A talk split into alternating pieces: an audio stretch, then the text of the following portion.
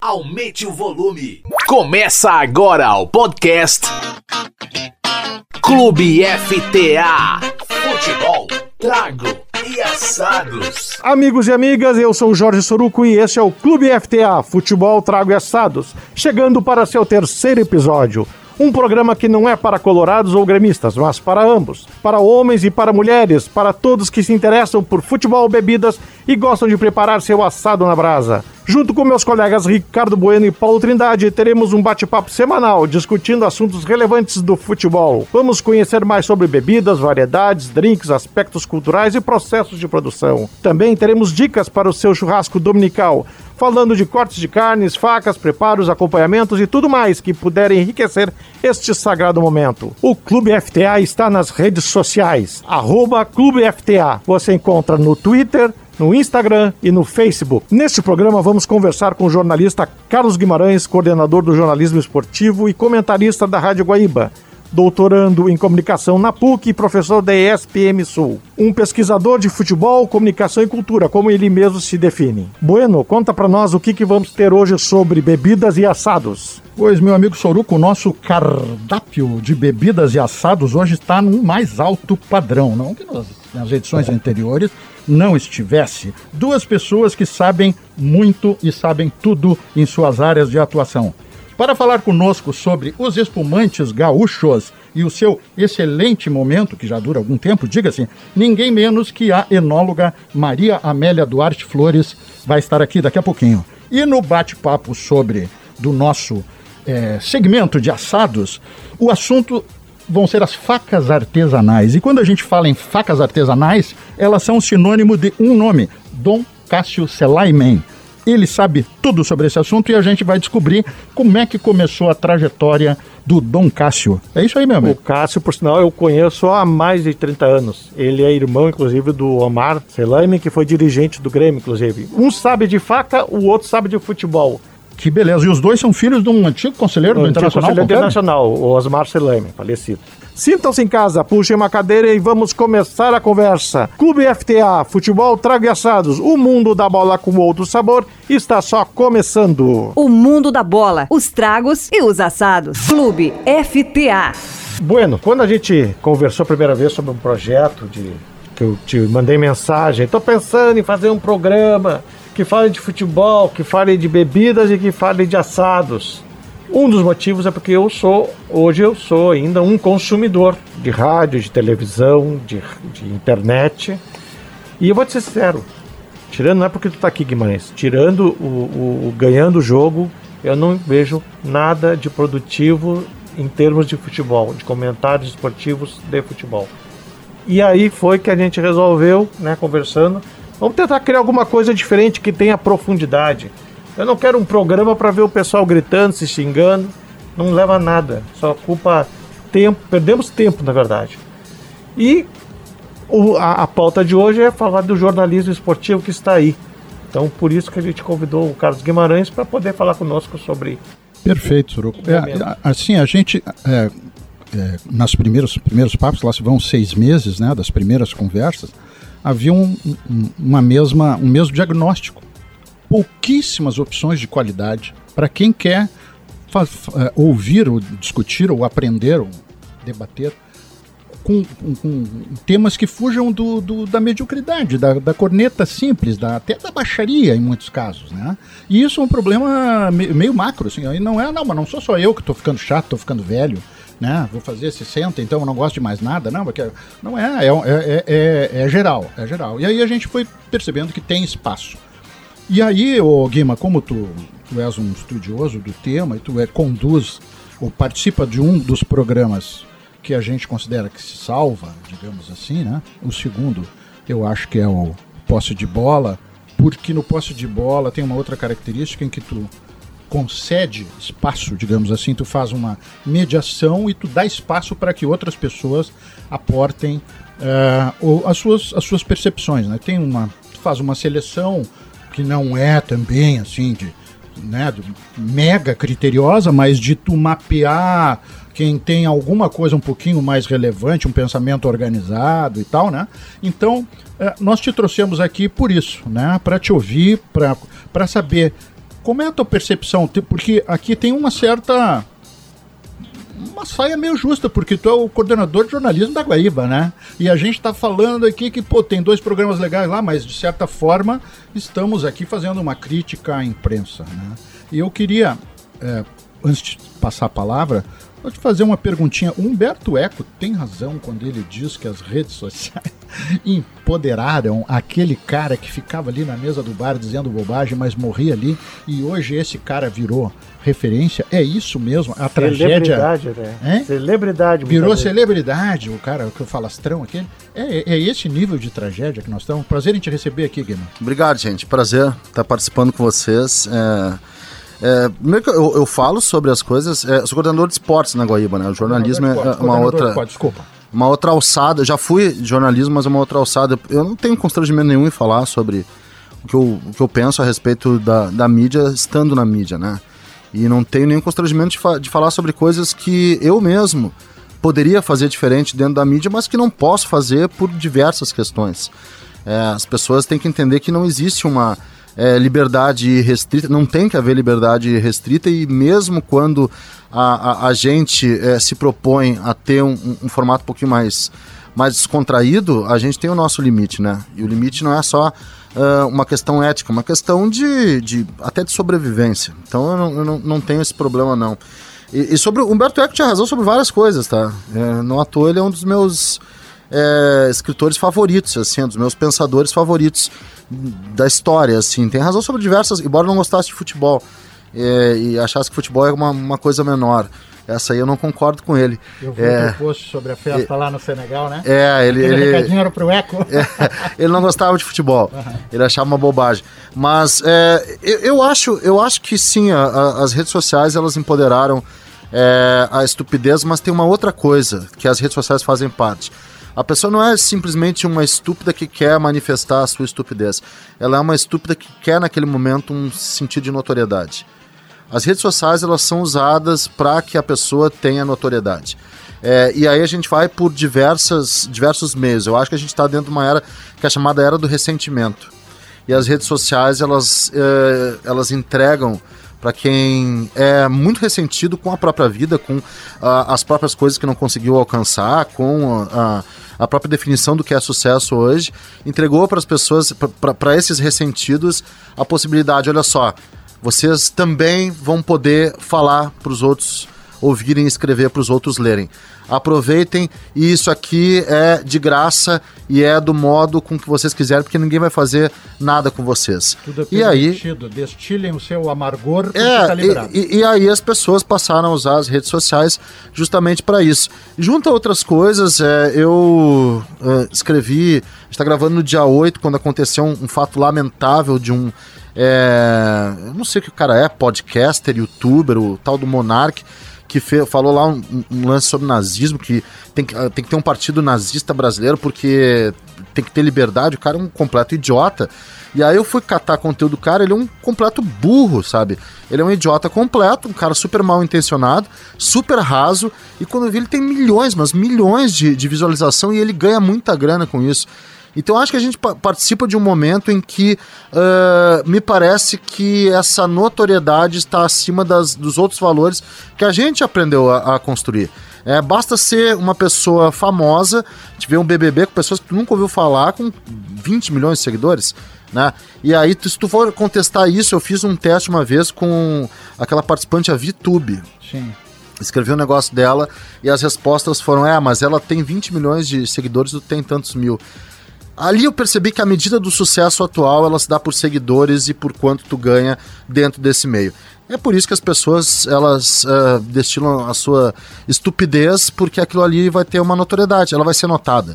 Ela deixa de ser uma anônima. Ela vai, ela vai, ela, ela vai, ela, ela vai ser acolhida, ela vai ser apoiada, ela vai encontrar eco. Ela é pode isso. nem ser apoiada, ela pode ser rejeitada, mas ela vai ser, enfim, ela, ela vai ser notada. Ela vai ter ali uma sensação de existência.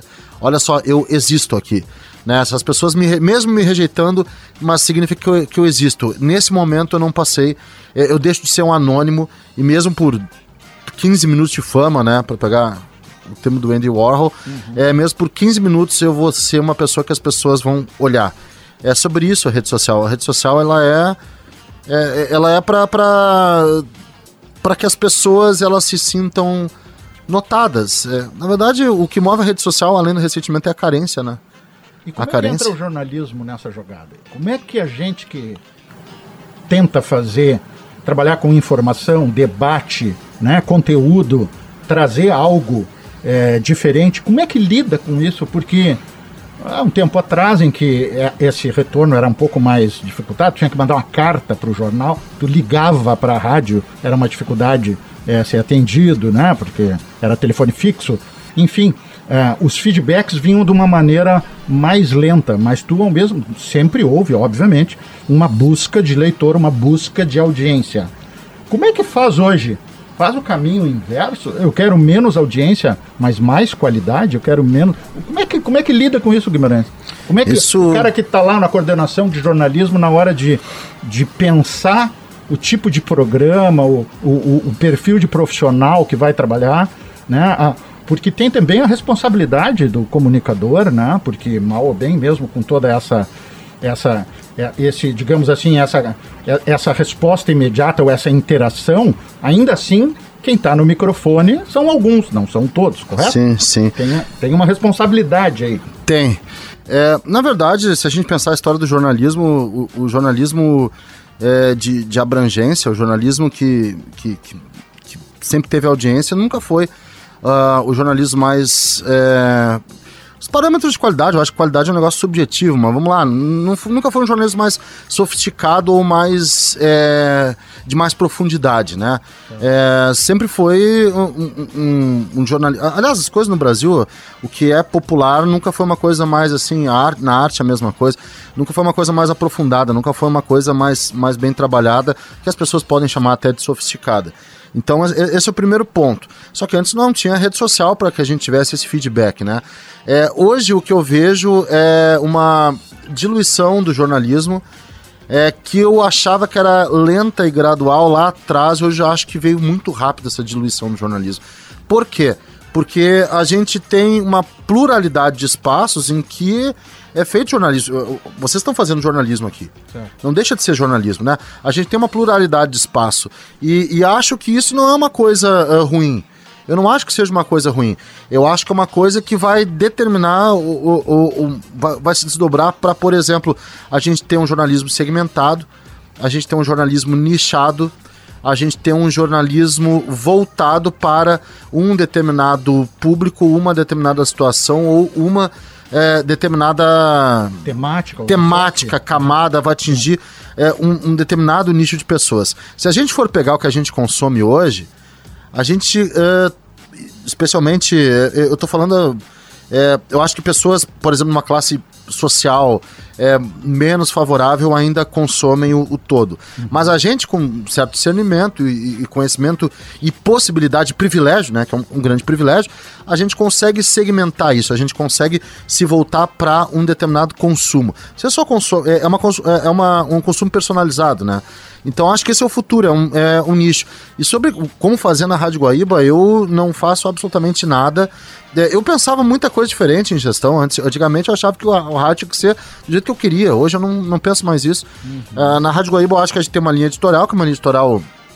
Uh, que não entra no botequismo, né? A gente volta e meia tem umas botecadas. Eu mesmo dou umas botecadas, né?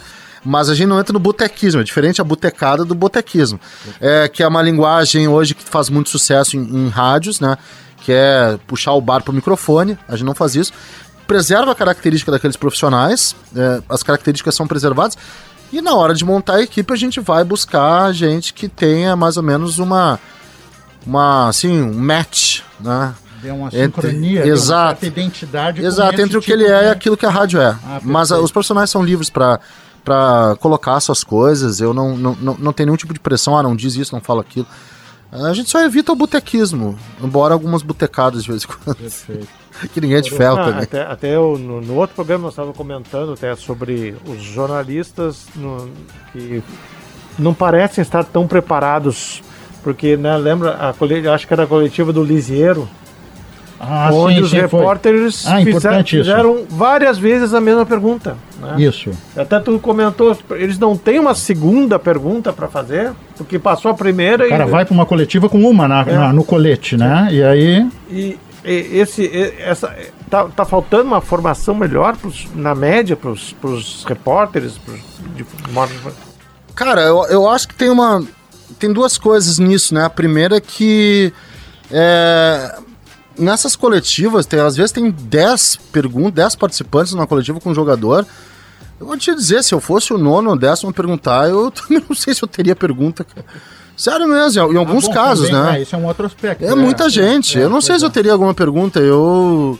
E todo mundo se obriga a perguntar, então tu tem que criar uma coisa ali, porque o que importa já foi, entendeu? Talvez Esse é o primeiro talvez ponto. até o formato tivesse que ser discutido. Eu acho que no sim, coletivo. eu acho que sim, mas é o único necessário pra gente ouvir ainda os caras, porque não dá mais pra atender exclusivamente.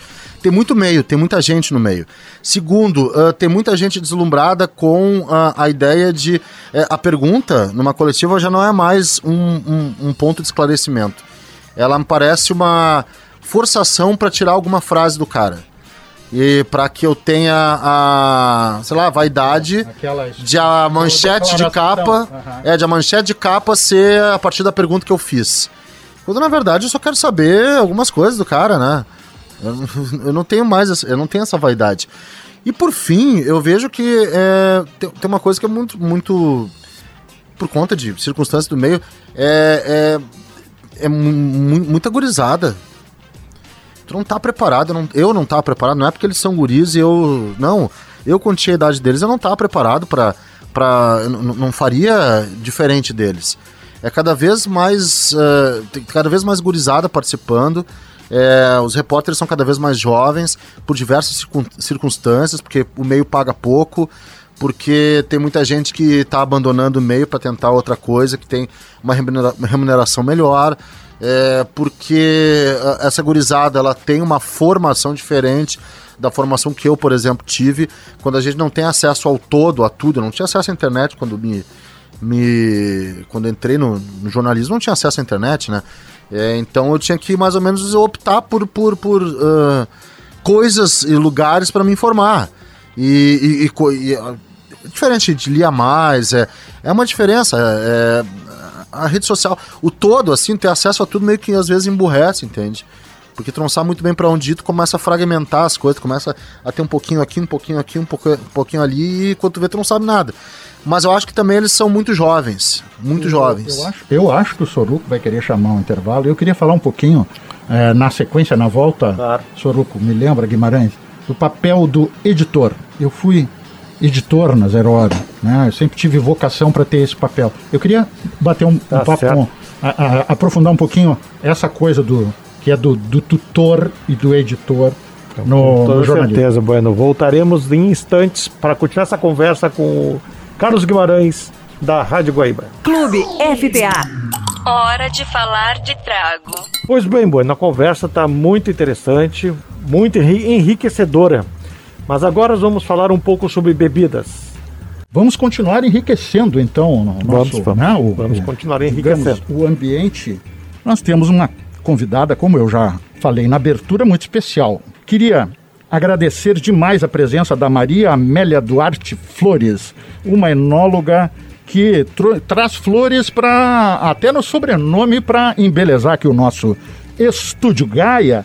E tem uma coisa interessante, Maria Amélia, eu estava lendo aqui o teu currículo, tu fosse secretária de turismo de Garibaldi entre 2001 e 2002, criaste a tua própria empresa, Vinho e Arte em 2004. É, a Maria Amélia, o Carlos Guimarães, ela, ela, ela visitou mais de mil vinícolas, então assim, pelo amor de Deus, né? vamos ver o que, é que a gente vai falar aqui, porque a moça conhece do riscado. Ela é responsável pela marca Vila Matarazzo Maísa, do cineasta Jaime Monjardim, que foi marido da Maísa, não, filho da Maísa. Filho. Filho da Maísa. Mas, o, Maria Amélia, aí eu encontrei aqui que tu és autora não só do Diagnóstico do Enoturismo Brasileiro, que foi publicado pelo Ibravim, mas que tu teria sido responsável pela pesquisa histórica dos 100 anos do champanhe no Brasil. Champanhe ou espumante? Como é que é? Isso aqui tem que, tem que mudar o título ou eu estou sendo preciosista? Porque champanhe Só lá na França. Ou isso é. Como é que é? Explica pra gente aí. Bem-vindo ao nosso programa. Muito obrigada pela oportunidade. Agradeço muito uh, você fazer essa leitura toda do currículo, né? Ah, importante, sou temos que 100% valorizar. Garibaldi. Claro. Fui assessora na Secretaria de Turismo em Garibaldi esse ano eu tive a honra de ser nomeada lá porque é uma indicação que o setor faz como embaixadora do turismo da cidade. E porque eu vivo essa história, eu sou completamente apaixonada por ela e que foi por aí que a Peter Longo participou, né? O pessoal na época de uma palestra que eu estava fazendo sobre a história do espumante, da presença feminina no mundo do espumante. E aí eu trouxe dados para Peter Longo que as próprias pessoas da empresa não conheciam. As- até porque os executivos mudam e etc. E daí saiu essa pesquisa maravilhosa de um dos nomes mais incríveis que já existiu no vinho brasileiro. E, e- e essa coisa do champanhe e do espumante, como é que é? Então, essa é a polêmica, porque é quando... polêmico, É ou, bem é, polêmico. ou é cartesiano, tá? É bem tá- polêmico é que polêmico? está em lei. Não Hum. pode alterar. A Peter Longo tem o direito de usar a palavra champanhe, sim, dentro do Brasil, dado pelo STF, Superior Tribunal né, Federal. É, O Supremo STF, Tribunal Federal. Supremo né? Tribunal É, Federal Aham. tem esse direito. E isso foi nos anos 70, em função de que a Peter Longo inicia a produção de espumante no Brasil em meados de 1912, 13 oficialmente. Certo. A gente tem registros ah, orais e escritos lá que talvez tenha sido muito antes, até porque eles vinham de uma linhagem de imigração diferente, de um pensamento diferente. E nos anos, nos anos 40, a- com toda a revolução, a guerra e tudo que estava acontecendo no Brasil também, a, a Peter Longo volta a usar a palavra champanhe. Então, nos anos 30, ela tira a palavra champanhe do rótulo, depois ela volta a usar. Vai ser o primeiro produto brasileiro, sim, primeira exportação de um vinho brasileiro para a rede Macy's com a palavra champanhe, Brazilian Champagne. E nos anos 60, as caves francesas, terminada a guerra, tudo, processam todos os lugares do mundo que estavam usando a palavra champanhe, entre eles o Brasil. E o STF, num processo que durou quase 10 anos, da causa ganha as vinícolas brasileiras, no caso da Peter Longo, a ancestralidade. Então, a Peter Longo não pode exportar a palavra champanhe, mas dentro do mercado brasileiro ela pode usar. E só ela ou Só ela. Só Na ela. Uhum. época da lei eram quatro: Miquelon, George Aubert, a Dreyer, mas a Peter Longo pela ancestralidade. As outras, cada uma vai ter um motivo. As outras três não existem mais. Parece que uma pessoa está reativando a marca da George Aubert, que eu acho muito legal. Uhum. Mas a Peter Longo hoje até, ela salvou o uso da palavra champanhe nos produtos especiais que contam a história da empresa. Perfeito. Fora disso, nós, mortais Espumante. consumidores, quando nos referirmos a esse tipo de bebida, vamos falar dos espumantes. No caso, a nossa pauta de hoje aqui, os espumantes gaúchos. Confere? Isso, Muito exato.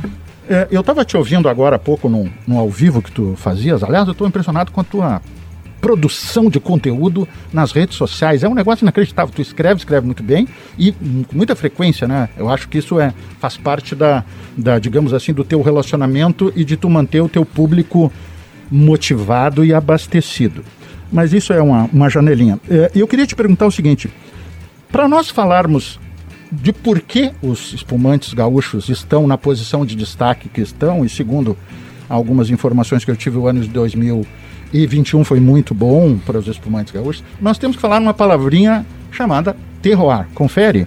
Eu Exato. queria que tu explicasse para o nosso pessoal aqui, ouvinte do nosso programa, que porventura não saiba, já tem ouvido falar provavelmente em terroir, mas o, o que é, de maneira simplificada, o terroir, porque depois nós já, tu já vais explicar na sequência o que é o terroir dos vinhos, dos espumantes gaúchos.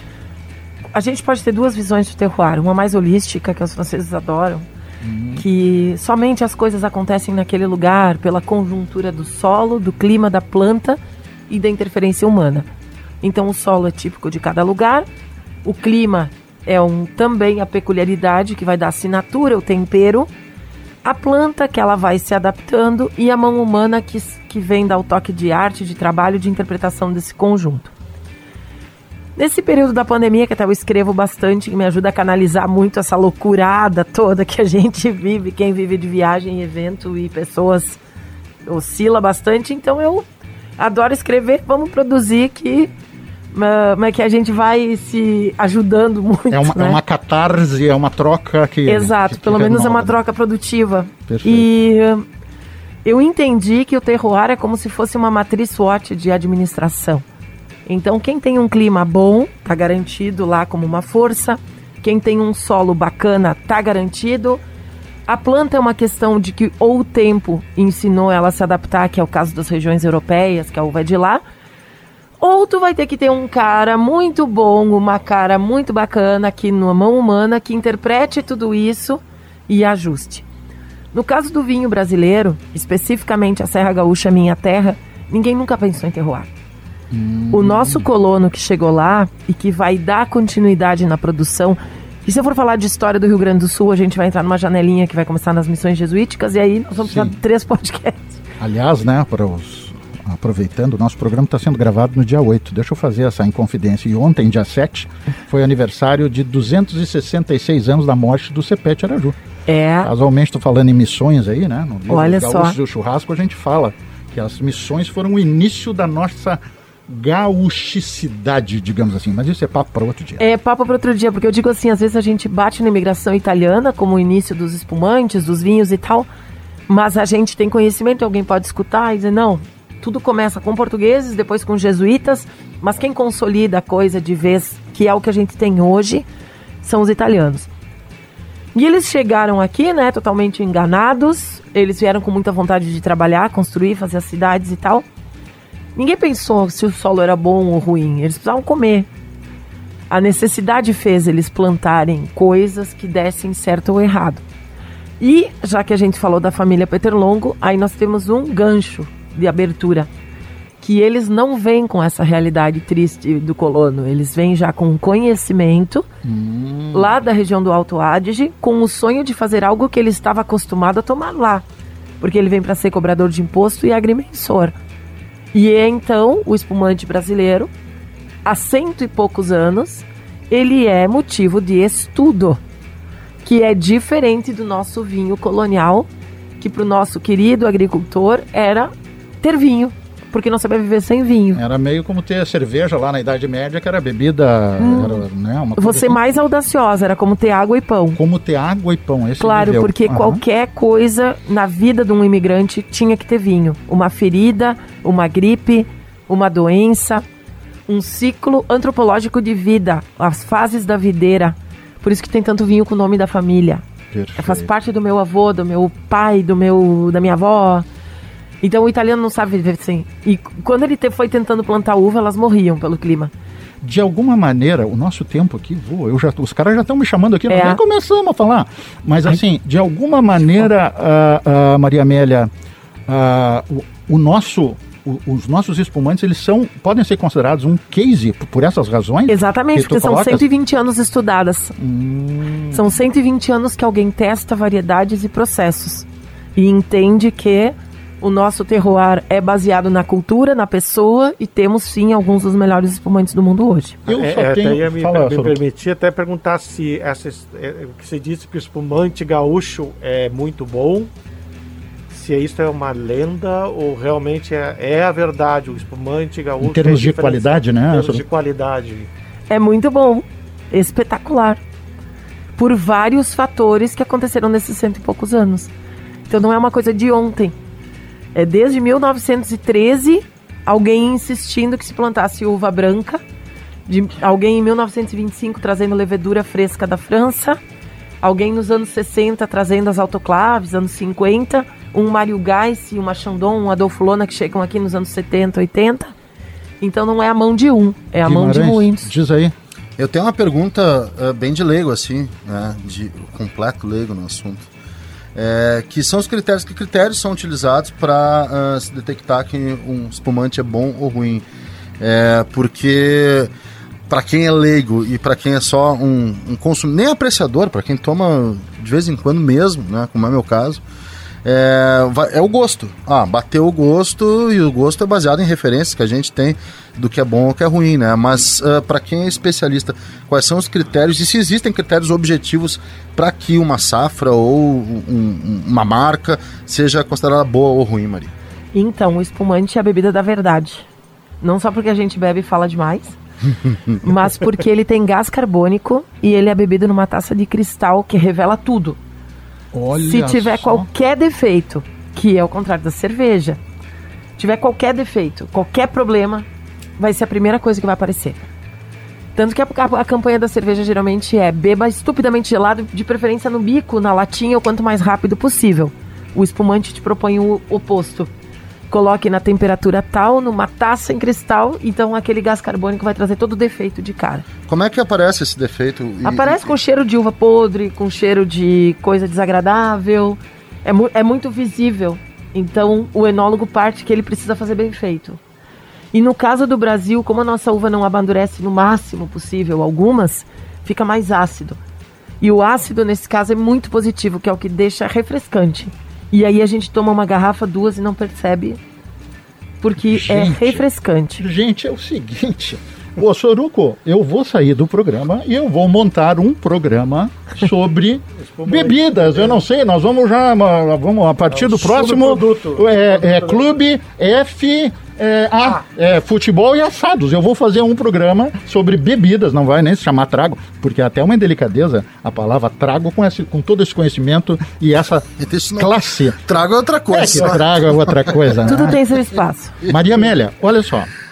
Maravilhosa a tua, a tua participação aqui. Eu te afianço, a- assino em duas vias, que tu vais retornar, porque é preciso que tu continue nos contando coisas interessantes, curiosas e, e- que, que trazem é, identidade, personalidade para o nosso programa e para, a nossa, para, para os nossos ouvintes que estão basicamente hoje no Rio Grande do Sul. Não sabemos onde vai parar o programa né, hoje em dia com a internet. Então, eu queria te agradecer enormemente, te pedir desculpas, porque deu mal para a gente começar o papo, e te dizer, volte aqui porque estaremos de portas abertas e quem sabe com as taças eh, posicionadas. De cristal. O próximo pode De ser. cristal. Pode ser, inclusive, um, né, o, o Paulo, programa de degustação. Pode. Né? Daí vocês me convidem quando tiver um programa de degustação. Vamos organizar isso. À vontade, para mim é um prazer ter estado aqui, para Vinho e Arte, toda essa comunicação. Até porque o vinho tem que romper as barreiras que as pessoas criam de preconceito em torno dele. Não, é, um- é uma bebida legal, é, um, é uma coisa descolada, tem para todos os gostos. Não tem preconceito com que eu gosto de vinho suave, vinho com gelo, vinho, nada. Eu acho que a gente já tá passando muito tempo preso em casa e nessas máscaras a gente tem que ser feliz, pelo menos quando toma uma bebida que a gente goste. Então, obrigada pela oportunidade e fico sempre à disposição. Maravilha. obrigado. Valeu. Sorucão, toca a ficha aí, porque, pá, agora aumentou o compromisso, hein? Quero ver manter o, o nível lá em cima depois desse papo ótimo com a Maria cada, Amélia. cada dia melhora mais. O mundo da bola, os tragos e os assados. As gurias sabem muito de futebol. Clube FTA. Tudo bem, pessoal? Aqui é Maressa Sampaio e estamos aqui para falar da primeira edição da Supercopa do Brasil Feminina, que teve time gaúcho na final. As gurias gremistas superaram o Cruzeiro e o Flamengo para encarar o Corinthians. Sempre bom lembrar que o Corinthians é a grande equipe do Brasil, da América do Sul, e dificilmente elas ficam de fora de alguma final. Por outro lado, essa foi a primeira vez que uma equipe gaúcha chegou à final de uma competição nacional no futebol feminino. Sempre bom é também a gente ressaltar que o futebol feminino vive um grande momento de visibilidade e que teve transmissão aberta em pleno domingo às 10h30 da manhã na grande emissora do país, quem diria, hein? Bom, o jogo contra o Corinthians na Neoquímica Arena teve público de 20 mil pessoas e esse público foi maior aí do que vários jogos do Paulistão, jogo do Santos, jogo do São Paulo, jogo do Palmeiras, inclusive. Foi bem significativo porque não foi só a presença do público, a renda arrecadada ficou na casa dos 440 mil reais, o que mostra que se houver sim um fomento, o, o público não só se faz presente, mas paga seu ingresso, contribui, faz a economia girar, como a gente gosta de dizer, e se torna lucrativo. O futebol feminino pode ser lucrativo. Que o exemplo da torcida corintiana possa é, ser estendido aí a outros clubes para que busquem a autossuficiência do seu futebol feminino, porque potencial há, tá cada dia mais na cara, né? Tá cada dia a gente tem exemplos mais práticos disso. Outra coisa que a gente tem que dizer é que, apesar de todo esse saldo positivo em termos de visibilidade, transmissão na TV aberta, esse grande interesse do público que está cada vez maior, a gente também tem que lembrar que a arbitragem mudou completamente os rumos dessa competição. É, foram assim erros crassos, é, gol é, com origem tendo falta, é, gol legal anulado por impedimento. Foi assim uma salada de frutas de erros crassos de arbitragem. Erros esses e é inadmissível que uma competição que envolva os times melhores colocados, os melhores clubes do Brasil, uma competição curta, em jogos únicos, tem um nível tão baixo de arbitragem. É, e também que não tenha VAR, né, gente? Poxa, uma transmissão com os melhores clubes. É, uma transmissão que vai passar na TV aberta, inclusive, sabe? Que tem grande interesse. É, é para ser elite, né? Uma competição de elite. Não ter VAR não, não justifica, gente. Não, não tem cabimento. É, jogos do futebol feminino não devem ser usados como teste. E é isso que a gente está vendo: jogos do futebol feminino sendo usados, ou futebol feminino sendo usado como laboratório para juiz, para árbitro, para ver se esse árbitro é bom ou não. Isso é um absurdo, né? Para depois o árbitro ser aproveitado no futebol masculino. É isso que a gente está assistindo e é isso que a gente tem que reclamar, bater nessa tecla, porque o, o próprio Brasileirão do ano passado, a Série A1, foi muito prejudicado por erros, erros de arbitragem assim grotescos, que não é novidade esse nível tão baixo de arbitragem no futebol feminino. Por enquanto é isso, gurizada, lembrando que a gente sempre tem esse encontro marcado para falar de futebol feminino. Até mais. Futebol, trago e assado. Clube FTA.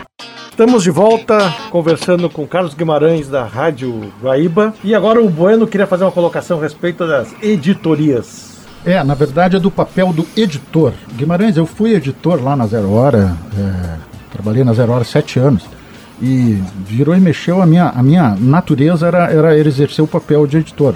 O Carlos Wagner, o Nilson Mariano, sei lá quem, um monte de cara aí que a gente vai citar são é, é, é Humberto Treze, essas lendas vivas aí, a Eliane Brum, são repórteres e jornalistas da apuração, da investigação, né? Eu sempre é, me dei melhor na, no papel de editor.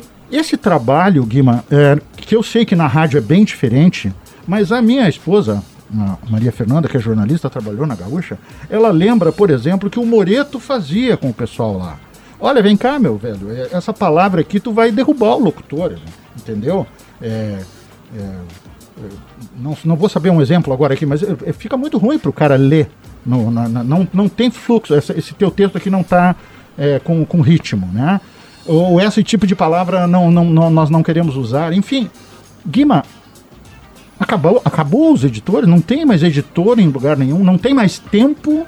E aí, junta com isso que tu falou, que é uma radical juvenilização das redações. Uhum. Eu, porque eu não sou contra a juvenilização, pelo contrário. O Avancini teve aqui outro dia e falou que ele está aí no, é, no, no, Sindicato dos Administradores com a campanha Tsunami Prateado, que é dos sub-50, sub-60, mas ele não quer que. Ele não quer acabar com a juvenilização, ele propõe uma interação, que é o melhor de tudo. Mas assim, nós estamos diante de uma situação um pouco complicada, né? Que é essa, essa rotina que acabou com o tempo da edição, me parece, e essa juvenilização extremada. É, e, e também, isso aí é o. Que época é essa aí no, no anos 90, final do 90, 2000, por aí, né? É, eu, tá, eu tava anos lá. 90, é, anos 90. É.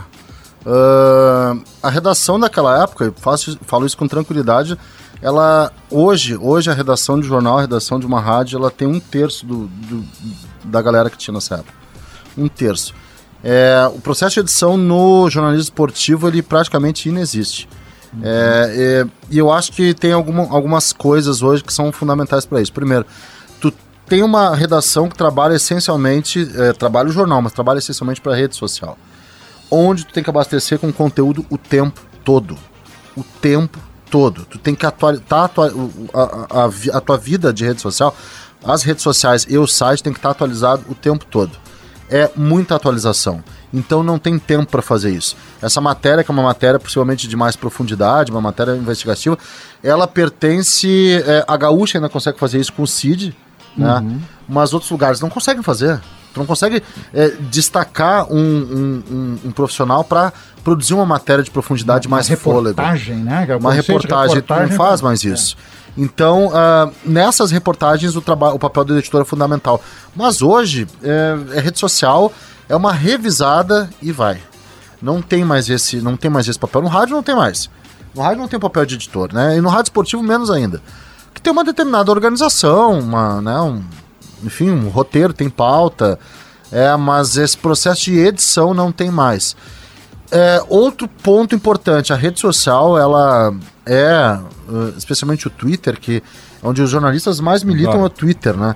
Ela é essencialmente uma rede de opinião. E ali faz, uh, ali nos passa a sensação que a gente vai ter opinião para tudo. Tu pega isso na cabeça de um jovem. O jovem com o sentimento que vai ter uma opinião para tudo. Quando ele chega num lugar onde ele percebe que ele não vai ter opinião ali, porque afinal de contas ele tem que passar por um processo até ele ter uma, uma opinião, Ele vai ter que trabalhar Ele- informação, que é ele vai ter que trabalhar a opinião, né? informação, ele vai ficar mal. Eu cansei de ver gente falando é, que tinha que estar opinando porque sabe que é um reserva da- do time da quinta divisão da Ucrânia, sabe? E não é assim. A opinião é uma construção, uma construção que é muito difícil. Então eu acho que, que a redação hoje ela é, ela é enxuta e rápida. Ela é enxuta e rápida. É uma redação de rede social, como é um Twitter da vida, né? Ela é enxuto e rápido. Por isso não tem esse processo de cuidar, ó, revisar. Aqui, enfim, Amigos e amigas, vamos para mais um breve intervalo e já retornamos com nossa ótima conversa com Carlos Guimarães. Quem sabe do assunto, fala no Clube FTA. Aqui quem fala é Caco Arnit, trazendo algumas considerações sobre o Grêmio, sobre o nosso tricolor gaúcho. De acordo com o nosso desempenho no campeonato, eh, no certame regional, teríamos uma série de considerações a fazer, algumas, ou a maioria repetidas, sobre o time de Wagner Mancini. Acontece que agora o time de Wagner Mancini virou o time de Roger Machado, para surpresa da maioria, né? surpresa porque não se esperava uma decisão eh, tão radical e tão rápida da lenta direção do Grêmio. O que, que aconteceu? Eh, Wagner Mancini saiu, foi demitido após o empate com o Juventude dentro da arena e rapidamente Roger Machado eh, reassumiu o Grêmio né, depois de uma temporada muito feliz na sua primeira na sua primeira estada como técnico do Grêmio, onde, na minha concepção, entregou um time muito bem treinado e com uma mudança radical de estilo para Renato Gaúcho. É, agora ficamos curiosos né, com a nova gestão do Roger para saber o que, que vem por aí.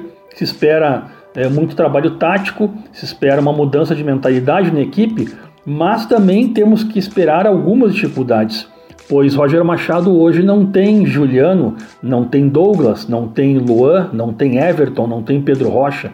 E não se sabe como esse time atual do Grêmio vai assimilar essa série de mudanças táticas e técnicas que provavelmente acontecerão. Então o grande desafio agora do Roger e o grande desafio da torcida é ter paciência para ver se o Grêmio vai voltar a praticar um bom futebol, que não acontece há praticamente um ano ou até mais de um ano né, desde 2021. Fica a nossa expectativa. É, As peças é, não são muito lá inspiradoras que temos, o Grêmio não contratou, ou contratou, mas é, nenhuma contratação é, de peso que venha a trazer algum alento para a torcida. É, sabemos que Roger Machado necessita de pensadores do time, e a nossa torcida é que os jovens tenham é, chance, tenham oportunidade né, de finalmente subir ao time principal, como o Fernando Henrique né, na, na volância, que é uma, uma revelação, como Victor Bobson, que até hoje é, a gente ouviu falar muito, mas não conseguiu desempenhar o futebol, claro, porque as oportunidades sempre foram muito escassas. Então aguardamos as próximos, os próximos acontecimentos, torcemos para que tudo dê certo, e torcemos para que Roger tenha amadurecido, principalmente na sua questão da administração do vestiário, né, que foi o caso, o grande problema, acredito eu, da sua saída na primeira participação como treinador do Grêmio. Esperamos que agora, com mais experiência, ele consiga assimilar melhor o vestiário e ter mais voz de comando. Né? Sabemos que ele é um estudioso, que ele, já, que ele entende de futebol, é, que ele sabe os atalhos do campo, né, como o brilhante lateral esquerdo que foi.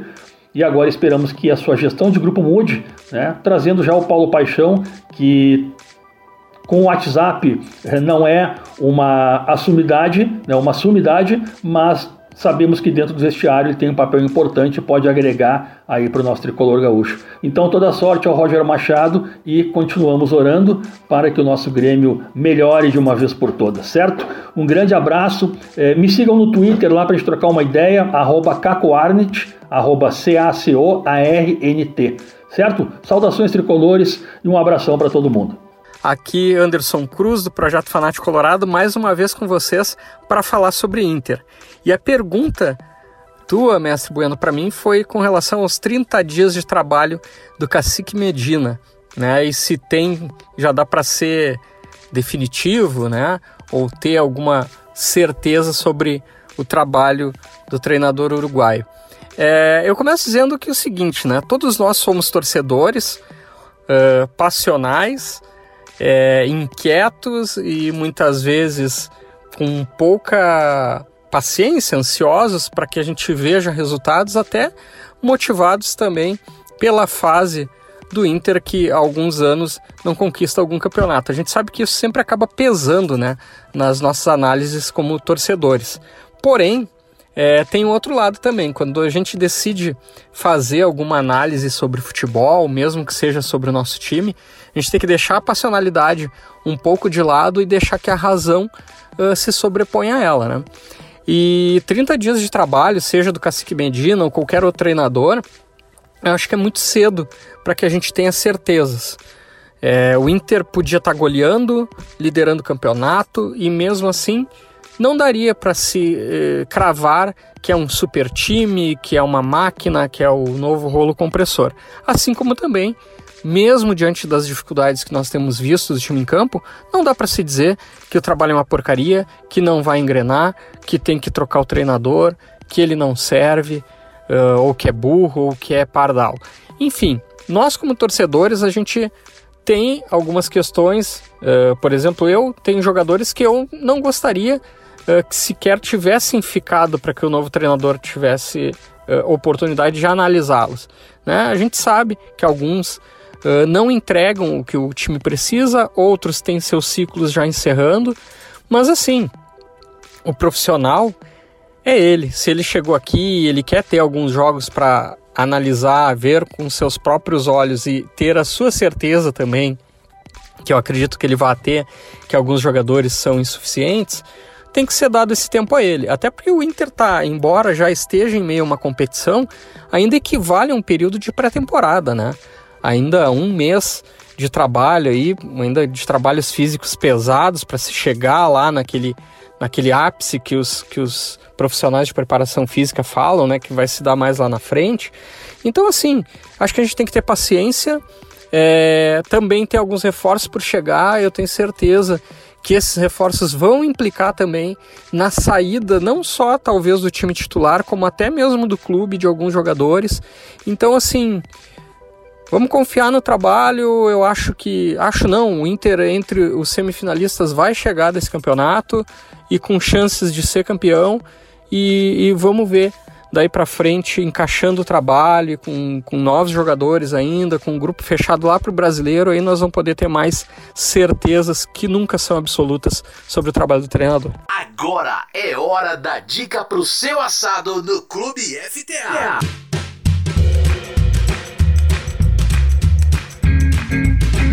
Caríssimos amigos e amigas do Clube FTA, futebol, trago e assados, conforme já avisamos na introdução do nosso programa, o cardápio hoje está maravilhoso no que se trata de bebidas e assados. Se bem que no nosso quadro de assados nós não vamos falar propriamente da carne, mas de um acessório que tem tudo a ver com o churrasco, é um elemento da nossa cultura gaúcha desde os seus primórdios, eu diria mesmo da cultura gaúcha, que é a cultura aqui do do nosso Pampa do Rio Grande do Sul, Argentina, Uruguai, que durante muito tempo compartilharam saberes. Este acessório, meus amigos, é a faca.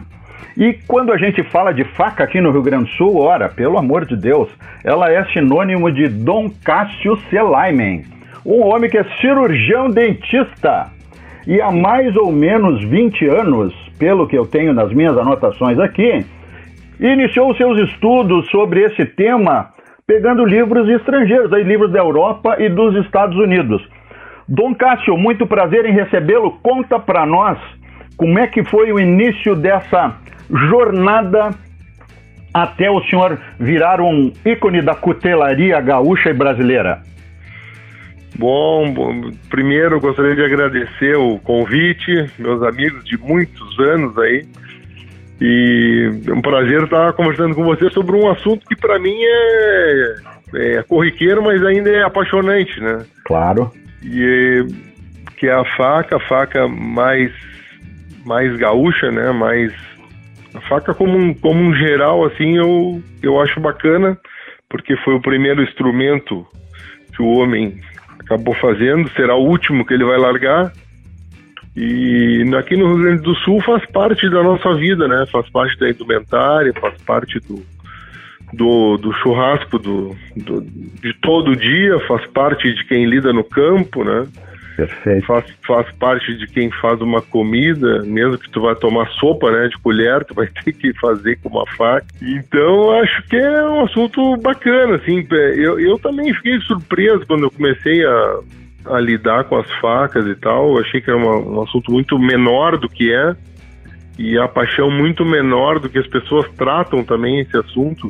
A visibilidade não é proporcional, digamos assim, ao, ao caráter afetivo, digamos, é isso? É uma, olha, eu, eu nem sei te explicar, assim, eu nunca soube explicar direito, assim, a paixão que as, algumas pessoas têm pela, pela faca, assim, no mundo gauchesco, sem dúvida nenhuma, mas é, é uma coisa muito forte, muito atávica, as pessoas gostam, querem falar sobre, querem ter, querem. Querem estudar, entender querem o processo, como é que lá. faz. Eu, eu, tenho muita gente que me compra faca, coleção inteira e nunca usou, sabe? É, e Olha, as minhas sim. facas não são facas de coleção, minhas facas são facas de, de uso, né? Sim, ela é uma faca então, para ser instrumental é mesmo, para ter uma aplicação isso. prática, mas o pessoal é, adora faca... tanto que cultua como se fosse um objeto, algo é, assim. então assim, ó, é uma coisa assim que para mim me impressiona bastante, bastante mesmo. E, e é legal. No, no final eu acabei acabei estudando, que nem tu falou na, na introdução ali. Uhum. É, quando eu comecei, eu tava final, eu tava eu tinha acabado um doutorado na minha área. Perfeito. E eu, eu tava muito fuçado com esse negócio de livro e tal. Para mim, tudo que. Só o que estava escrito é o que prestava, aquelas coisas. Sim, quem está mergulhado em doutorado, meu Deus do céu, é, é referência aí, bibliográfica da manhã à noite. Isso, é. é. E aí eu, tava, eu comecei a estudar, importar e tal. Na época não tinha esse negócio de internet, né? Sim. Era mais antigo ainda. Eu peguei um. Um pouquinho depois veio essa, essa, essa facilidade da internet. Então eu acabei estudando muita coisa. Daí vi que aqui no Rio Grande do Sul escrito tinha muito pouco, não tinha nada. Então a gente acabou, eu fiz com o Frederico Aranha o primeiro livro sobre a faca gaúcha. Uhum. E depois eu fiz um outro livro sobre mais os meus modelos de facas, que a gente acabou desenvolvendo muito e, e acabou influenciando muita gente, muitas cutelarias se, se, influenciaram nos nossos modelos e acabam dando os mesmos nomes que eu batizei. Ah, virou, virou assim como virou, Frigidaire. É. É, virou, virou, virou é, é, substantivo. É, eu uhum. no final acabei, eu, eu, eu, no início dei nome porque eu não, não conseguia me comunicar com as pessoas, sabe? Ah. A pessoa dizia assim, ah, aquela faca lá que tem uma curvinha para cá, uma curvinha para lá, não conseguia me comunicar. Então eu comecei a dar nome nas facas, né?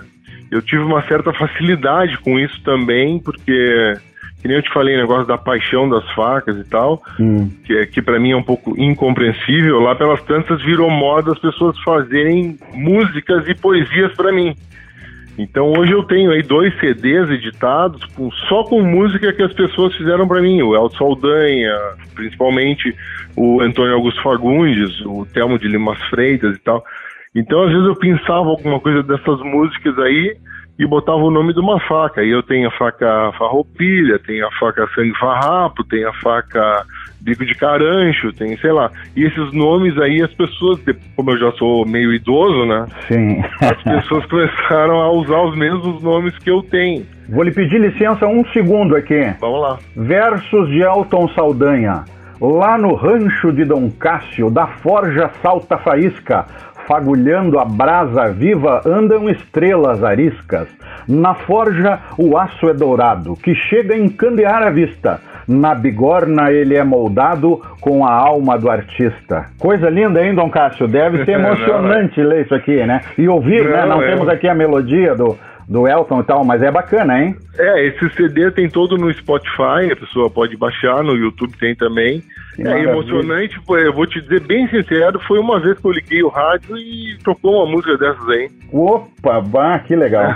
Aham, imagino. Aí, cara, tu te sente quase um morto, né? Fica, Pô, será que eu tô morto se eu fizer uma... Não, mas é a melhor homenagem que tem é em vida, a melhor homenagem é em vida, obviamente. Então é engraçado, né, cara? É, mas é ba- bacana, bacana. Eu não tenho, te- não tenho como te dimensionar assim a, a- o quanto que a gente já foi eh, coisas alegres, coisas boas, felizes que me aconteceu em relação às facas. né? Dom Cássio, é, tem dois, dois elementos assim que eu queria, que eu queria, duas informações que eu queria trazer para os nossos ouvintes aqui. A gente já está com quase oito minutos de conversa e nem começamos a entrar nas coisas interessantes. Nós vamos Nem mudar. de faca nós vamos, nós vamos ter que mudar esse programa. Eu já falei com o Soruco e com o Paulinho. Nós vamos ter que aumentar os espaços da, da área de, de, de, de assados e de bebidas. É, uma coisa muito interessante que mostra é, a, a relevância aqui do nosso assunto, né, sem querer ser é, é, é, redundante, é que a cutelaria artesanal gaúcha ela foi declarada de relevante interesse cultural. Então, agora em 2021, então é, é, não é só questão da relação do gaúcho com a faca e toda essa história que usava a faca atrás, na, na, na cintura meio, meio enviesada e tudo mais. Não, a própria cutelaria em si é um fator cultural, né? E, e isso eu acho até que também, é, de, de, de alguma maneira, é, justifica o, o, o, o sucesso de uma idealização sua, que foi a, a, a criação da Associação Gaúcha de Cutelaria e da Feira Gaúcha da Faca Artesanal também. Quer dizer, as coisas se reforçam, não está solto no mundo esse assunto, né, Dom Cássio? É, a gente teve essa felicidade. Na verdade, não foi nada programado, né? Tudo que a gente Sim. fez foi, foi, foi acontecendo. Então, eu tive a felicidade de, em algum momento, me juntar com mentes brilhantes aí, que nem o Elton Saldanha, o Antônio Augusto Fagundes e tal. E num determinado momento eu falei para eles, olha, a gente precisava fazer uma, alguma coisa lá para os cuteleiros, cara. A gente está passando um, um momento ruim e tal. E aí a gente fez a primeira feira de cutelaria, hoje a, e aí em seguida fez a fez a associação de cutelaria, porque e eu, como, a gente tinha facilidade, na- mais facilidade em formar uma associação, em organizar as pessoas, né, chamar para um encontro, e aí chamar, que eu digo, não adianta tu chamar só os cuteleiros, a gente tinha facilidade de chamar público, chamar um artista, chamar um radialista, sabe? Então a gente acabou organizando mesmo a feira de cutelaria, hoje é a segunda maior do Brasil, talvez uma das maiores da América do Sul. E a, e a- e a associação de cutelaria mais forte do Brasil é a Associação Gaúcha de Cutelaria hoje. Em número de associados, isso? Em número de, de associados, em força, em Certo. tudo. tanto é Representatividade A e tal. gente consegue, a gente consegue esse tipo de coisa que, que, que o Hernani Polo que propôs lá, que a faca fosse de, de uma identidade cultural do Rio Grande do Sul e tal. É, são coisas que a gente vai, vai fazendo porque conhecemos as pessoas e porque as pessoas entendem que a gente está fazendo uma coisa boa para todo mundo, né? Perfeito. Aí embaixo desse guarda-chuva da cutelaria, que é uma coisa que nunca aparecia para ninguém, é, era um cara que fazia uma faca numa oficina, um cara que fazia outra faca, sei lá, num cantão. É, embaixo desse guarda-chuva hoje, a gente exporta cuteleiro para o mundo inteiro. Mas que beleza. Porque temos aqui o- ícones, que não sou eu, obviamente, mas tem aqui ícones de, de, de qualidade mundial que dão cursos, dão aulas e tal, e, se, e exportam, é, exportam cuteleiros para o mundo inteiro. Inclusive agora um, uma, um- foi lançado um outro livro, um livro parece uma bíblia, assim, deve pesar uns, Acho que pesa 10 quilos o livro, quase. Nossa. Acho que é o maior livro de cutelaria do mundo. E foi lançado no Brasil. E tudo isso aí a gente está envolvido, não diretamente, mas de uma maneira indireta tá, porque. Sim, porque teve, um, teve, um, teve, uma semente lançada lá atrás, né? E aí veio brotando. A cutelaria cresceu e os cursos cresceram e o interesse cresceu e a visibilidade aumentou e o dinheiro começou a entrar para esses caras que antes só tinha, tinha um, um, um, produto rústico, né? Sem visibilidade. Às vezes tinha, tinha um produto muito bom, mas não tinha visibilidade. Aí passa então, a ter um é outro é valor agregado, né? né? É, é, uma cadeia econômica. Dom Cássio, é, eu queria lhe pedir uma gentileza. Se o senhor pudesse me, me reservar a sua agenda. Esse nosso programa aqui que nós estamos conversando hoje, ele vai ao ar hoje, hoje vai ao ar no dia 19, tá? Eu queria lhe pedir a gentileza de o senhor reservar a sua agenda para daqui um mês eu quero fazer uma nova entrevista com o senhor e aí nós vamos entrar no assunto faca, da tipos, faca, faca. tipos vamos de lá. faca, como é que é fazer uma faca, com, entendeu? Lá. As especificidades, porque é um assunto muitíssimo interessante. Eu tenho certeza que os nossos ouvintes vão querer aprender com o senhor. Infelizmente, quando a gente tem um podcast, um programa de rádio, a coisa toda é, é, é limitada. E esse Não, assunto tô... aqui é espetacular. Tu tens a minha, a minha linha direta aí?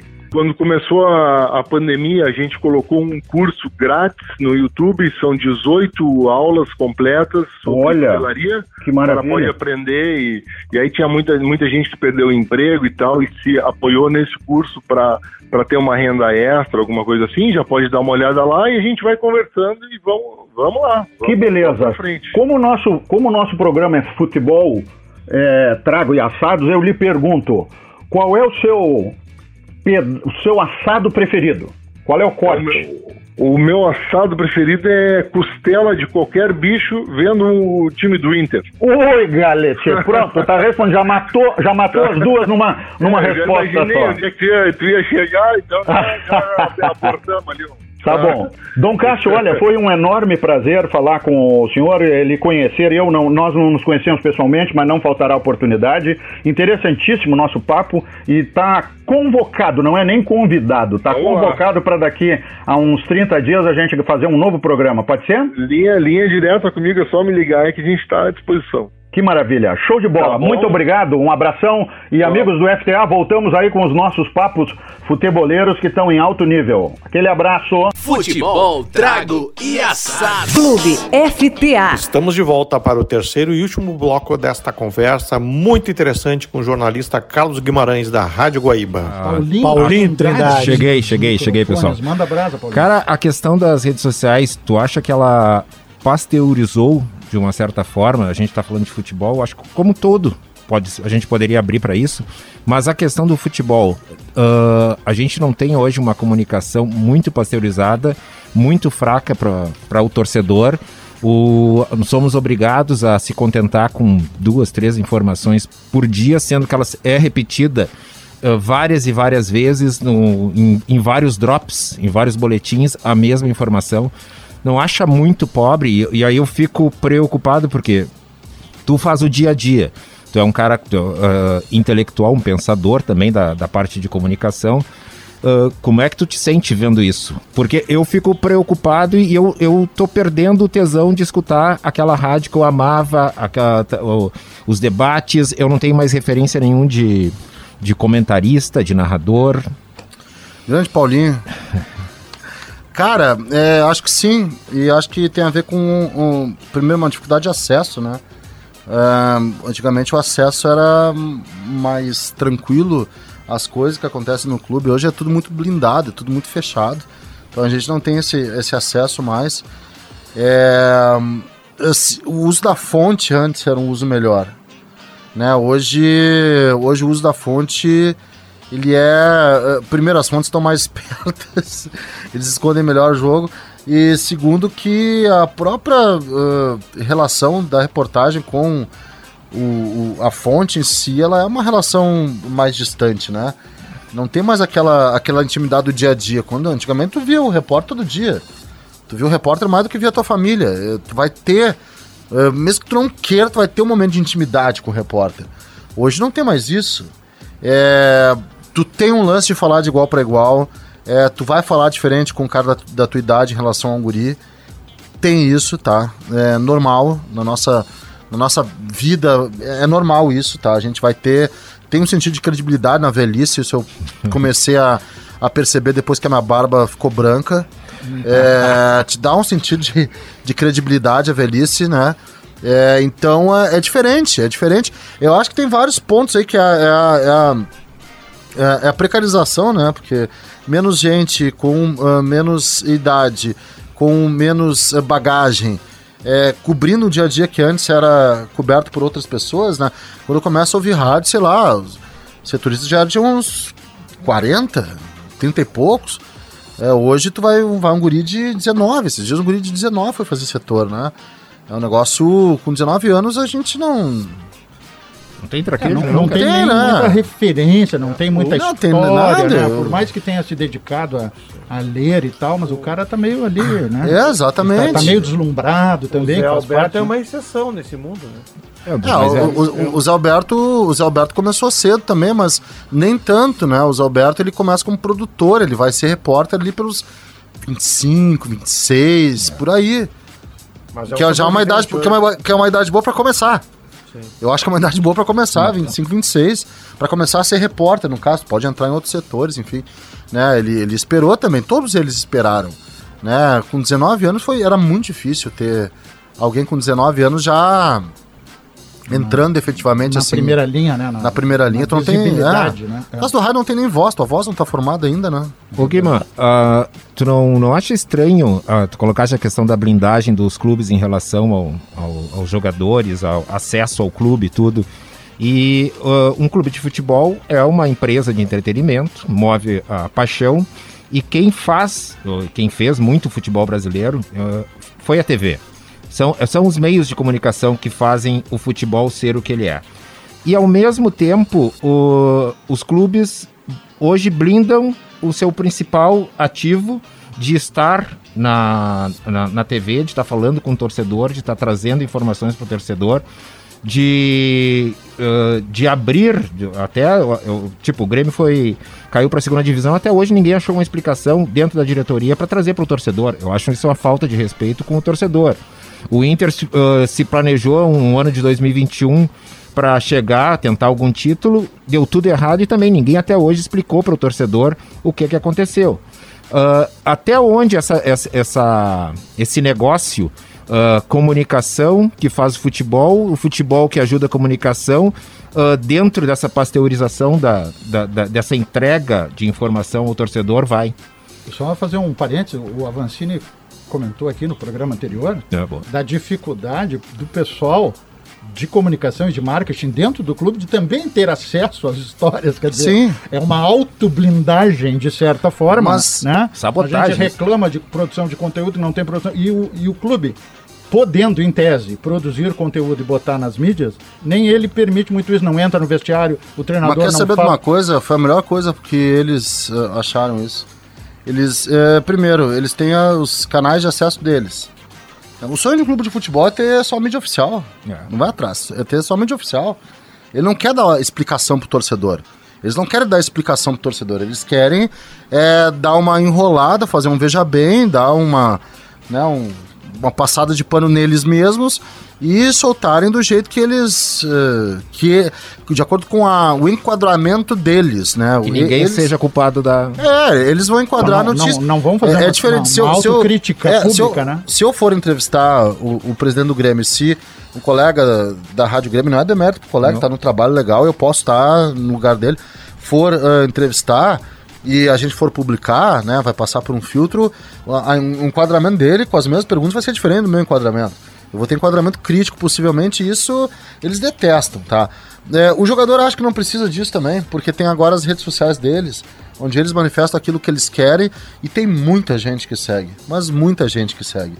Então, é, eu vejo que é, a televisão ela faz bem pro clube na hora de pagar pelos direitos e no restante, eles não se comprometem a fazer nada. E a TV também não se compromete. Pra dizer. A única coisa que está em contrato é aquela declaração lá de intervalo de pós-jogo. O restante não tem contrato nada. Ah, o, o, o técnico do clube vai ser obrigado a falar. É, tem depois do jogo só, mas vai ser obrigado a falar além de depois do jogo uma vez por semana. Não tem nada disso. Então, uh, eles, eles, sinceramente, eu acho que eles têm o um pensamento de que não precisam da mídia. Eu acho que eles têm um pensamento que eles não precisam da mídia, porque eles conseguem enquadrar as versões dele e as pessoas acabam comprando. É, eu vejo o Inter agora, por exemplo, tá? O Inter tá uma. É, o, o, Inter hoje é dividido, os torcedores estão divididos entre os abelistas e os não aguento mais, né? Os abelistas são aqueles que querem a volta do Abel, os não aguento mais, é os caras querem jogar com o time jogando pra frente e tal, e, e etc. E eu vejo que quem defende a direção é defende de um jeito incondicional, é, e quem critica a direção critica também de um jeito incondicional, né? Nós vamos para a segunda divisão de um lado e do outro lado é tem que dar tempo, tempo, tempo é, para coisas que às vezes pode ser, podem ser um pouquinho mais rápidas. São enquadramentos. É, enquadramentos passam pelo público também. O público hoje ele está muito mais interessado em acreditar naquilo que ele quer do que nas coisas que, como realmente são, sabe? Mas eu ia chegar nesse ponto, nessa, queria chegar aí também, né?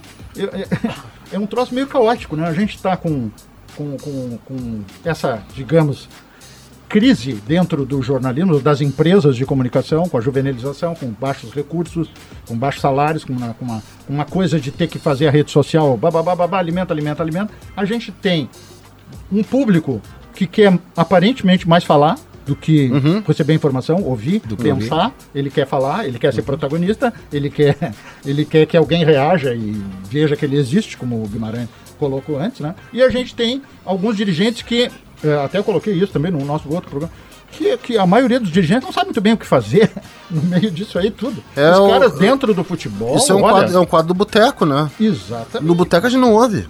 Não ouve. Não. Quando a gente tá mamado, é. Né, eu, eu, eu, Acabei de me lembrar, mas. É, eu, vai eu, falando, eu vou me lembrando aqui das. Eu parei de beber porque o dia seguinte é horrível, mas, quando a, mas já bebi algumas vezes na minha vida, né?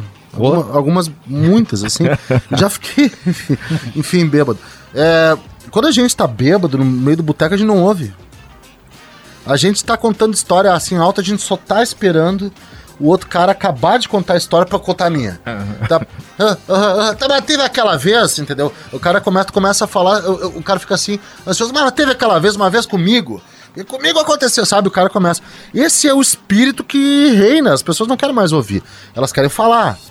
É, então é um, é um cenário de boteco. E cada um fala contando aquilo que, que, que enfim, que, contando vantagem, contando então é o, é o espírito do boteco, cara. O Mas futebol, aí, o jornalismo virou um boteco. Mas será que isso vai, vai durar? Vai ter por onde? Assim, porque eu, eu entendo que esteja acontecendo. Mas eu não, eu não consigo imaginar que isso vá, vá ser. e que isso seja uma digamos assim, uma vai, fórmula, entendeu? Que tenha mas, é, serenidade. Mas é uma. Onde será que a gente caminha, né? É, eu acho. Eu acho. Um milhão de dólares. É, é, eu não sei, não é uma fórmula, né? É um caos e ainda não teve ninguém assim que observou de uma maneira mais criteriosa para entender o, o, rumo certo do jornalismo, né? Eu tenho, assim, suposições, né? quem sou eu para dar a solução para o jornalismo? Se eu tivesse a solução para o jornalismo, montava uma empresa, chamava Paulo Trindade, que boa, é um, um, um, grande homem de relacionamentos, claro. a gente enriquecia. É boa. É sério? Só vamos explicar essa questão do relacionamento, porque. Ah, não, é, relacionamentos comerciais. Exatamente, é, profissionais. Né? Profissionais. É, profissionais. É. profissionais. Então, eu enriqueceria, eu não, eu não tenho a solução, não seria pretensioso de achar. Temos posições, assim, sobre eu acho que, que, que tipo de rumo deve tomar. É, eu acho que é um rumo de segmentar realmente e de investir em comunicação personalizada, tá? O Guimar. É o on demand, Paulo, é da, de, que a gente já tá, eu não assino mais TV a cabo. Eu troquei a TV a cabo por seis serviços de streaming. Seis. Que dá mais barato do que a TV a cabo. Ah, não, eu tenho seis serviços de streaming, porque o que me interessa na TV a cabo é só o jogo de futebol. E agora eu já tenho o jogo de futebol em alguns canais de streaming. Né, o Amazon Prime e o, o HBO, que eu assino, é, já estão transmitindo jogos. Então, por que, que eu vou manter o, o a TV a cabo para ver lá no Universal o Lianisson salvando a filha dele de novo, sabe? E, e é, é o que sempre isso, tem. né? Porque, Ou as branquelas. Quanto tempo o... Cara, e quanto tempo tem a TV a cabo, né? Nem bem a TV é, convencional morreu, a TV a cabo já está morrendo. Então é uma Não, acho que a loucura, TV né? con- convencional vai ser. Vai, se... Vai dar um repique, será? Vai, Tipo, vai, vai, vai, vai, Tipo vai, vai se reventar. assim, tipo, o bolachão. Eu, eu acho que a TV a cabo é, é que vai, vai se esvaziar com on demand. Sim, claro. Mas eu acho que a TV, a, a TV eh, aberta vai se reinventar. Eu tenho quase certeza disso, porque tem muito. A TV aberta vai pegar o, o, o todo, entendeu? A gente vai acabar consumindo esse todo. Vai se reinventar com várias. com fórmulas eh, tradicionais, novela, programa de auditório, mas vão refazer algumas coisas. Ah, Já estão trocando, né? O jogo de quarta de noite pelo, pelo Big Brother, né? O Big Brother é uma fórmula de TV aberta muito bem sucedida, né? Deixa eu sacanear o Guima aqui. Ah, tu achas que o professor Rui Carlos Osterman teria espaço na, na mídia de hoje? Eu acho que sim. Tu acha que as pessoas iriam escutá-lo? Eu, eu sou apaixonado, eu aprendi futebol com o professor Rui Carlos É, Osterman. eu, eu acho que sim. Acho que sim. Acho que ele seria escutado, acho que ele seria é, muito ouvido. é, e acho que teria espaço, porque hoje se tem espaço para qualidade, né? Ela, ele só talvez é, não tivesse o alcance que ele teve. É, porque hoje, como é um alcance assim muito segmentado e é um alcance. eh, e hoje a gente vive a realidade do. Ou eh, tu sabe que. Ou, ou tu é muito fã ou tu não sabe quem é. Né? Desconhece tem tem gente que eu não totalmente, sei, nunca tinha ouvido falar, tu vai ver em rede social 20 milhões de seguidores. 20 milhões é gente pra caramba, sabe? É, e nunca tinha ouvido falar, sei lá, da Jade Picon. Aí antes do BBB eu descobri que ela já tinha 17 milhões de seguidores. Como? Como? Eu não sei, eu não sei como. Então, como é muito segmentado, eu acho que ele teria sim espaço. Talvez ele não fosse esse eh, fenômeno de qualidade que ele era, né? É, mas eu acho que ele teria espaço. Só que para ele ser mais perto de um fenômeno de qualidade, ele teria que não usar a rede social. E ele estaria dentro de sala de redação, será? Ah, sim. sim, sim, sim. Deixa eu fazer uma pequena inconfidência para você sobre o Rui. Gosto muito do Rui, sou amigo do Rui. Tenho o privilégio de dizer, a satisfação de dizer que eu sou amigo do Rui. O Carlos também andou circulando bastante lá, conversando Continua. bastante com o Rui. Continua? É, um Eu tô- projeto. é, eu tô, eu tô esperando isso aí. É um projeto. Tô- tô- tá tô parado, tá tô- parado por conta da, da, Da pandemia e tudo não, mais, Não, não? não, de, de outras coisas. Ah, tá. Tô no meio de uma tese de doutorado, né, cara? É o Pois troço é, mais difícil tá que eu já fiz na minha vida. rapaz. É horrível, assim, ó. Tá é, é solitário, é terrível, tu come. Tu, eu, eu abandonei a bebida por causa disso, né? Mas é, eu continuo fumando. Então, eu basicamente louco. fumo, tomo Coca-Cola e como doce enquanto tô fazendo uma tese. Sexo. Não, Não, que não, isso? Não, não. e tô, Paulinho, e tô- não, e tô no terceiro já, tá? Eu, tu é bom nisso. Eu, eu, eu tô atrás de ti, eu tô. Eu Eu tô quero, no eu tô- terceiro já, tá? Mas Eu- deixa eu, eu- fazer uma inconfidência para vocês. Na, na- eu tive Não algumas pa- duvido, viu? Eu Não, tive, tô brincando. tô Eu tive algumas passagens lá para RBS, né? Eu fui revisor de 81 a 83, quando eu conheci lá o meu querido João Paulo Ô, Trindade, querido. pai dessa figura que tá aqui. O pai dele era uma figuraça, ele é uma figura. e os filhos dele, não sei se tem filhos ou Tem o filhas, seu Pedro. são as figurinhas. né? Figurinha, figurinha. O...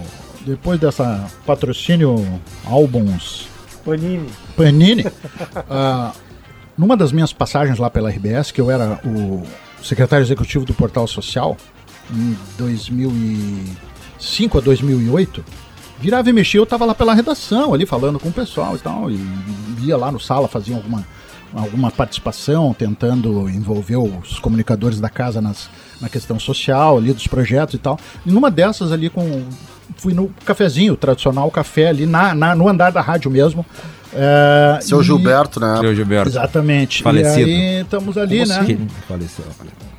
Seu, seu Gilberto? Seu Gilberto faleceu. Ah, é. E aí, o, o, o Guima e Paulinho, eu olhei pro Rui e digo, e daí, professor? O negócio tá complicado, né? Assim, meio enigmaticamente. Mas Sim, ele, o negócio pode ser um monte de coisa, Professor, né? o negócio tá complicado, né, professor? E ele me disse assim, Ricardinho... Em 2007 devia ser isso, tá? O problema é que ninguém mais tem informação. Todo mundo tem opinião. Aham. Em 2006, 2007, meu amigo, o Rui já tinha, já estava enxergando o Sabe- fenômeno. Veja bem, nós estamos em 2022, de lá pra cá, a maionese Então deixa eu. definitivamente... eu vou revelar um negócio aqui pra vocês que eu não posso revelar, mas vou revelar. Opa. Tá? Atenção, Então, pessoal, meio quem tá ouvindo mão. o programa É denúncia, denúncia? Não, é segredo de Estado. Não é segredo de Estado. Ah, é um projeto. Eu tô, eu tô participando de um projeto com, com o professor, tá? É, eu não sei como que isso vai, vai, vai terminar, porque é bem extenso, assim, né? É, eu já tô, as pessoas já sabem, eu tô escrevendo a biografia do Rui. Sim. Né? E, e participei de diversas conversas, tem muitas horas gravadas com o Rui. E o professor é uma das figuras mais, é, se não a figura mais interessante que eu já conheci em toda a minha vida, porque é, o, o, o Rui ele é, ele é uma persona e ele sempre vestiu essa persona como se fosse uma proteção para ele. Mas quando ele se desfaz dessa persona, que são momentos muito, muito, muito raros, tá? a gente vê uh, e, e, ele se desfaz do, do professor e entra ali, a gente até brinca lá entre eu, a Cris, né, filha do Rui, o pessoal que, tem, que trabalha junto no projeto, o, o Christian, que é um baita cara também, é, a gente brinca que saiu o Rui, entrou, entrou o Carlos. Entrou e que os momentos Carlos deles são assim, ó, espetaculares. E as pessoas que conviveram com o Rui também já, já me disseram isso, né? Que para acessar o Rui tem que ser uma via intelectual, que é muito difícil acessar o, o, o caso Carlos, né? E foi, é um desafio, mas é, quando ele consegue se desfazer. É, é, é, é tu, tu vê um outro lado, que talvez pouquíssimas pessoas na vida tiveram a oportunidade de ver esse lado. É por isso que eu falei é, antes, que eu, tenho, é um lado... eu tive esse privilégio de estar num assado é, com o Rui, com a Cris, com a. Com a Fernanda. Com a Fernanda. Assim, cara, sem pauta, sem nada, não tem nada de. Não tem Rui. Ele é um cara é sensacional. Rui, é, o Rui, é, o Rui, pai, é o Rui marido, é o Rui Isso, avô. é sensacional. É uma figura, assim, realmente. É, Só que ele nunca, ele, ele, nunca transmitiu isso pro mas, público mas dele. É muito, é ele muito, sempre foi o profissional. O ele nunca transmitiu né? isso pro público. Ao contrário do que eu penso que tem que ser, talvez por isso é, ele talvez tivesse que mudar a abordagem. Hoje eu acho que a gente tem que ser muito mais humanizado. Né? E é um desafio para mim nessa. Meu, meu primeiro capítulo é justamente sobre isso, né? É, de que forma eu tenho que construir uh, uma história pro Rui, tirando do Rui o mito. E eu descobri que é impossível. É, é. Meus queridos companheiros de projeto, Ricardo Bueno, Paulo Trindade, Carlos Guimarães, nosso convidado nesse programa. Queria agradecer muito a tua presença aqui, abrilhantando o nosso, nosso episódio, né, nosso terceiro episódio. E tomara que a gente possa marcar outras conversas em outros programas futuros. Eu queria dizer o seguinte: estamos tendo a felicidade de ter aqui pessoas no nosso programa que a gente fica louco para que voltem, né? É, e é com certeza e vai voltar. Isso é sinal de que tem consistência, tem conteúdo. O Guimarães é o cara que está enlouquecido com a tese doutorado dele. Eu te agradeço muito a gentileza, porque eu sei valeu. como é que é essa doideira. Eu... Acho que até foi legal para ti, né? Foi bacana, foi bacana, deu uma esparecida. Né? Deu, valeu, deu, valeu, deu. Guima, valeu. Bacana, bom. se eu estiver vivo até o próximo programa eu volto. muito bom. Valeu, gente. Obrigado Muito obrigado. Obrigado, e querido. voltamos na próxima semana com mais um Clube FTA, Futebol Traga Assados. FTA tem muita gente importante na audiência. Que é o Rui, Rui Carlos Osterman. Eu tô mais uma vez falando de alguma coisa pela qual eu batalhei a vida toda, que é exatamente o futebol, a versão que a gente pode dar para ele e ainda naturalmente aquilo que disse, decora daquilo, são os assados, por exemplo. Acho ótima essa ideia, porque a gente tem que ter necessariamente uma cultura da culinária também. Tem que ter atenção para essas coisas. Olha, meus cumprimentos, meus cumprimentos mesmo. E aí, galera do FTA, aqui é Aldo Rosa do Burger Geek. Aldinho Matador, a lenda, um dos maiores centroavantes que a Várzea já produziu. O centroavante que está estampado no Hall da Fama do Colégio Anchieta. Tô vindo aqui para parabenizar vocês, galera, pela iniciativa de colocar em um programa três assuntos que fazem parte de momentos tão maravilhosos de confraternização entre amigos e familiares que é o futebol, o trago e aquele churrasquinho. É que nem eu na frente do gol, é tocar e correr pro abraço. Fica aqui todo o meu desejo de sucesso, de um sucesso enorme para vocês. Beijo no coração. Você ouviu o Clube F. Transmissão não autorizada. Aí galera, aqui é o Corneteiro. Suruco tá me ouvindo? Su, su, suruco, Suruco. Caramba, meu, esse. Que, que, como é que é o, o, Carlos Guimarães, né? Cara, o cara é bom, hein? Manda ele mandar os caras fazer umas perguntas inteligentes, meu. Cara, que papo mais filosófico esse, meu. Ah, eu, eu não tô entendendo nada aí, mas, cara, parece bom, parece bom. Suro- Suruco, tá, tá me ouvindo? Suruco, cara, gostei dessa mulher aí, meu. Ah, assim, ó, o programa ganha outro nível quando a, quando a mulherada tá aí, velho. Não sei porquê, velho, mas gostei desse papo da espumante aí. Como é que é a champ champanhe? O Bueno tá inspirado, hein? Como é que eu faço? Cara, isso é caro, isso é caro. Eu só tenho copo cica aqui. Cara, esse Paulo aí que chegou na parada ali, cara, gostei desse cara. Esse é aquele negão bonitão, aquele? Cara, não tem mais ninguém que faça, faça comentário, análise, crônicas sobre futebol que nem tinha o professor, cara. Que saudade, que saudade. Tem que ouvir esses palha. Over.